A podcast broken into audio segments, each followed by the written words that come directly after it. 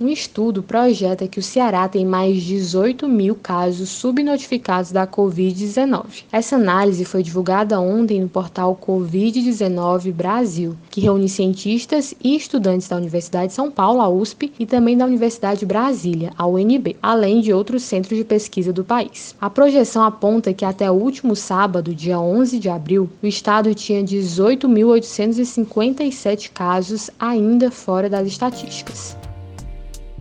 Estudos realizados por universidades brasileiras e divulgados no início dessa semana indicam que o número de casos de Covid-19 no país podem ser até 12 vezes maior do que o reportado pelo Ministério da Saúde. Eu sou o Diego Viana e esse é o Recorte em temporada especial sobre o combate ao novo coronavírus no Brasil e aqui no Ceará. Um desses estudos foi realizado pelo Núcleo de Operações e Inteligência em Saúde da Pontífice Universidade Católica do Rio de Janeiro. O núcleo, que atua em parceria com a Fiocruz e o Instituto Dior, apontou que os números de casos confirmados e mortes provocadas pela Covid-19 podem representar apenas 8% do número indicado pelo Ministério da Saúde. O estudo, publicado na última segunda-feira, 13 de abril, surpreendeu muita gente e alertou sobre o elevado grau de subnotificação.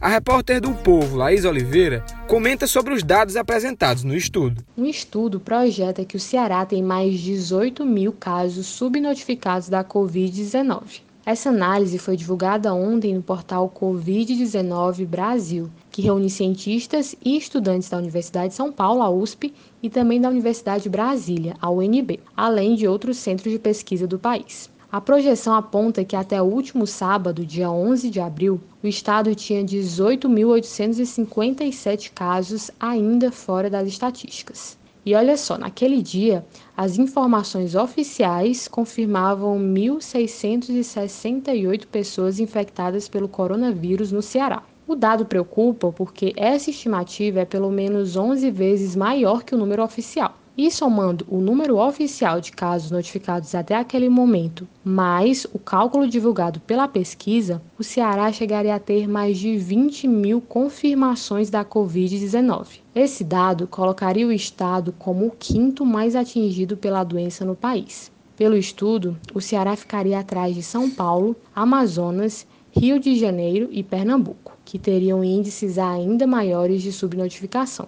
A diferença entre os dados notificados e os subnotificados no estado estaria em torno de 1.291%. Sobre o cenário brasileiro, a situação é ainda mais dramática. O estudo mostrou que o número de infectados por coronavírus no país pode ser 15 vezes maior que o oficial, chegando a ultrapassar os 313 mil. O dado colocaria o Brasil como segundo no ranking mundial das confirmações, perdendo só para os Estados Unidos. Até esta segunda-feira, o número de confirmações da Covid-19 passava de 23 mil no Brasil. E para chegar nesses resultados, os pesquisadores pesquisadores se basearam em uma fórmula que considera vários fatores. Por exemplo, os dias de atraso entre a confirmação de casos e a notificação de óbitos no país, além da taxa de letalidade atual da Coreia do Sul. Mas por que, que eles escolheram a Coreia do Sul? Pois é, a Coreia do Sul é um dos poucos países que tem conseguido realizar testes em massa. Por isso, a taxa de mortalidade registrada lá é provavelmente mais exata do que em outros locais do mundo. Além disso, o estudo considera um atraso de 10 dias entre a confirmação dos casos e a notificação do óbito. Esse atraso é porque o Brasil realiza os testes para a Covid-19 apenas quando o quadro dos pacientes já se agravou.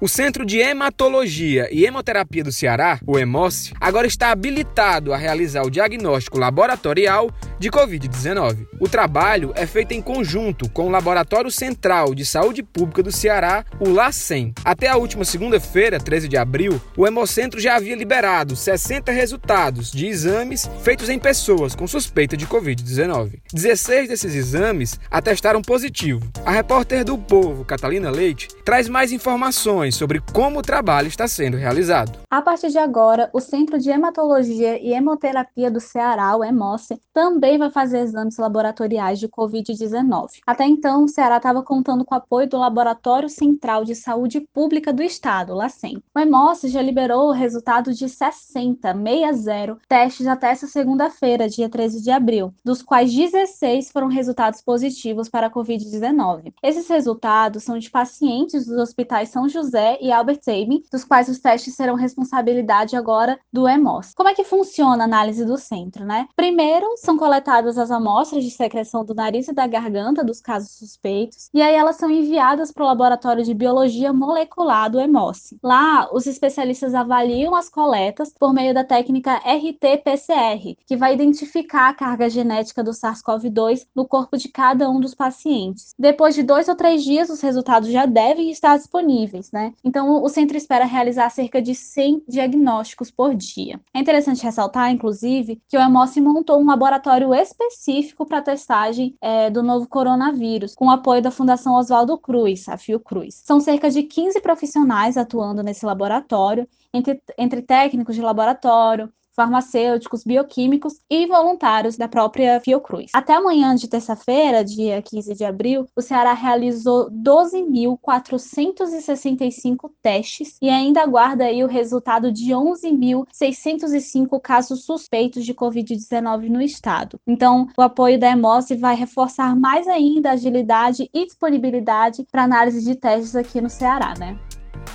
Em meio à pandemia provocada pelo novo coronavírus e mesmo com as recomendações de isolamento social, consumidores permanecem querendo manter o velho hábito das compras presenciais. A jornalista do Povo, Neila Fontinelli, comenta sobre um estudo que revela os hábitos de consumo nesse período. Oi, pessoal, meu nome é Neila Fontinelli, sou jornalista aqui do grupo de comunicação o Povo e a gente vai falar sobre compras online. É, eu vi uma pesquisa de uma plataforma chamada Shopful, que é uma fonte primária de informação para quem quer encontrar produtos pela internet.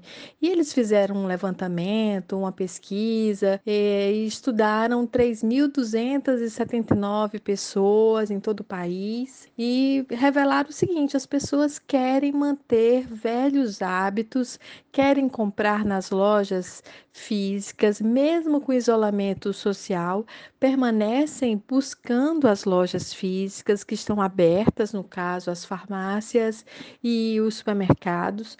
Pela pesquisa, 79% das compras são feitas ainda em lojas físicas e apenas 21% em lojas online, né? As compras online. Enfim, é uma compra é, ainda, é um percentual ainda muito pequeno em relação ao que é vendido nas lojas físicas. Enfim, de um lado, há uma tendência a se procurar mais as compras online é, e se realizar mais esse tipo de negociação pelas redes sociais, né, de um modo geral, por, por, esses novos canais que estão sendo abertos. De outro, tem um grande impedimento a esse crescimento das compras online. E que impedimento é esse? O impedimento é a falta de dinheiro.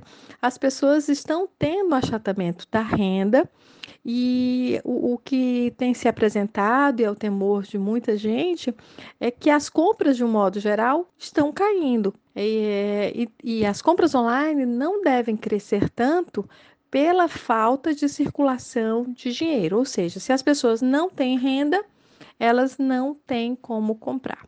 Enfim, é isso. Existe uma grande oportunidade nesse mercado online, mas há reservas também em função da questão da renda das famílias achatada, né, em função de demissões, é, negociações salariais.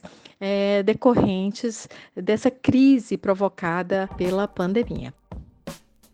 Enquanto a bola não rola pelos gramados do Brasil, o mundo do futebol vai enfrentando uma série de discussões desde a readequação de calendários esportivos até a continuidade ou não de campeonatos que foram paralisados. Uma dessas discussões envolve o intervalo estabelecido entre uma partida e outra. Atualmente, esse intervalo é de 66 horas, ou seja, um clube que joga na quarta-feira à noite só poderá voltar a campo novamente no sábado à tarde. Esse intervalo estabelecido visa preservar a saúde e o condicionamento físico dos atletas. Mas com o calendário cada vez mais apertado, há quem defenda um intervalo menor entre os jogos. E essa é a atual discussão que envolve a Confederação Brasileira de Futebol, a Federação Nacional dos Atletas Profissionais e os sindicatos locais de atletas. O repórter do Esportes O Povo, Breno Rebouças, comenta e traz mais informações sobre a proposta. Acompanhe. Oi para você que escuta o Recorte, eu sou Breno Rebouças, repórter de esportes do jornal O Povo. No mundo do futebol, que está parado desde a metade de março, a pergunta que não quer calar é quando a bola volta a rolar, né? E aí, para isso, muitas coisas estão sendo discutidas, uh, muitas delas em videoconferências entre os clubes e as federações, e tem muita especulação também que não tem fundamento. Mas uma das coisas que animou a CBF recentemente foi uma proposta da Federação Nacional dos Atletas Profissionais para diminuir o intervalo entre partidas que os jogadores podem jogar. Hoje existe um acordo entre CBF, Ministério Público do Trabalho e FENAPAF, que é a Federação dos Atletas, para que nenhum atleta possa jogar duas partidas com menos de 66 horas entre elas. É o período mínimo para que um atleta possa jogar duas vezes de maneira consecutiva.